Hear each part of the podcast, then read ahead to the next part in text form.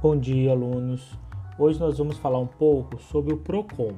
PROCON significa Programa de Proteção e Defesa do Consumidor. Sendo assim, é um órgão administrativo do Poder Executivo, podendo ser tanto do municipal, tanto do estadual, tanto do distrito e federal, destinado à proteção e defesa dos direitos e interesses dos consumidores. E a função principal do PROCON é a informação e orientar os consumidores sobre os seus direitos, mas também atua na mediação de conflitos na relação de consumo e fiscalização também dessas relações. Aqui em nosso estado do Espírito Santo, iniciou a abertura do, do PROCON em 17 de junho de 1983, através da Lei 3.565, onde incluiu o Conselho Estadual de Defesa do Consumidor. E aí, através do decreto e normativo, decreto 3.391, em 92, 1992, foi regulamentado o PROCON estadual, na estrutura do Poder Executivo. Então ele é um órgão extrajudicial, a qual tem as funções, como nós falamos, de orientação do consumidor sobre os seus direitos, a busca de intermediar acordos e resolução de conflitos na relação de consumo entre o consumidor e o fornecedor, e também a fiscalização das relações de consumo para que a lei e os direitos sejam respeitados, né? E o Procon, como nós falamos, né, ele vem justamente para atender essa demanda do consumidor, que é onde pode ir lá e reclamar com o Procon e o Procon tentar mediar e resolver essas questões de conflitos. Como se faz essa reclamação no Procon? O titular né, do direito, aquele que está tendo seu direito violado, ele deverá comparecer pessoalmente na sede do PROCON, seja ele estadual ou municipal, com sua carteira de identidade ou outro documento oficial, com comprovante de, de residência, porque em tese cada PROCON é, tem a sua competência, então o cidadão de Vila Velha não pode entrar no PROCON municipal de Vitória, então por isso eles pedem o comprovante de residência e assim levar todos os documentos hábeis a provar ali alguma algum, algum problema de ordem do consumidor, seja nota fiscal, ordem de serviço, fatura, contrato, boleto e protocolo de, de atendimento.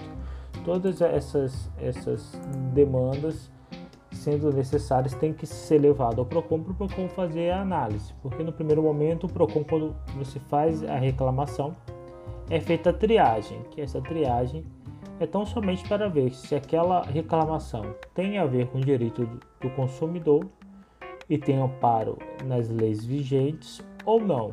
Então é feita a primeira triagem.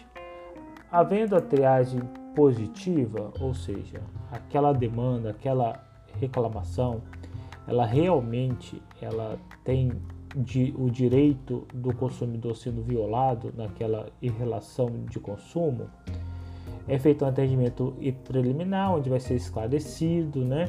vai ser efetivamente aberto a reclamação, e aí o PROCON vai tomar as primeiras medidas, vai fazer uma ligação, se for o caso, para o fornecedor, ver se tem alguma proposta de acordo, ver se pode resolver o problema, né? É um atendimento preliminar, né? Que ali tenta se resolver o mais rápido possível aquela situação.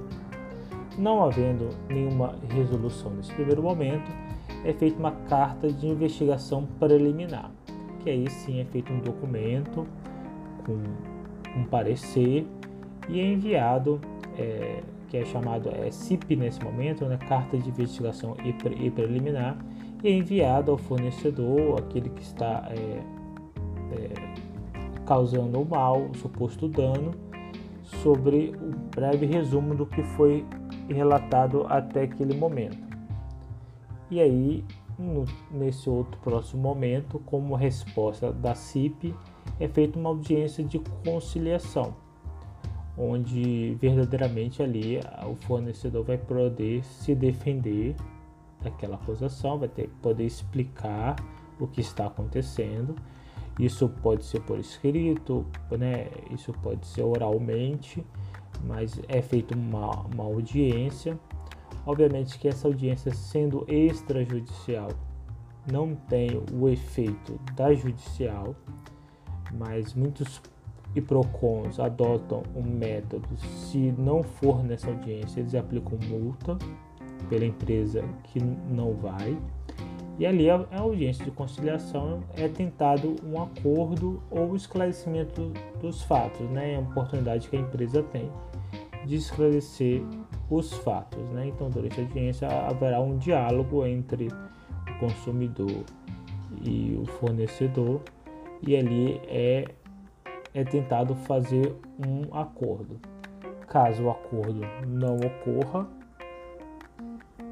é, e persistindo o entendimento que o dano ocorreu, mesmo após a explicação e da empresa, vai acontecer que eles vão ser encaminhados para o juizado especial civil, né, que também pode entrar sem advogado. Aqui no estado, pode-se fazer denúncias e reclamações por atendimento online através do site do Procon, www.procon.es.gov.br. Então você pode registrar suas reclamações online.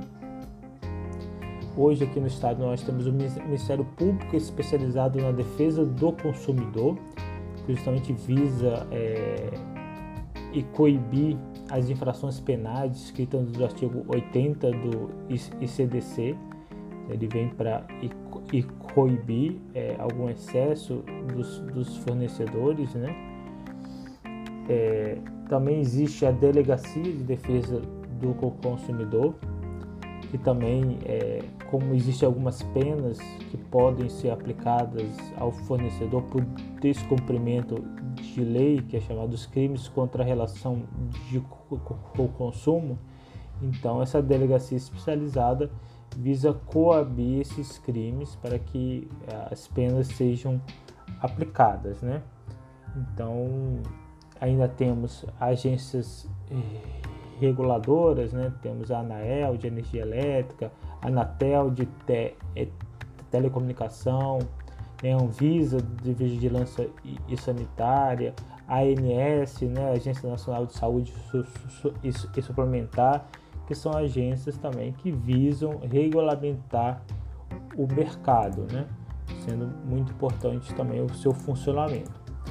Aqui no estado, os PROCONs é, informam, vamos dizer assim, o top 10 da, dos índices de reclamação no PROCON, isso não é muito, nada muito desconhecido por nós, né?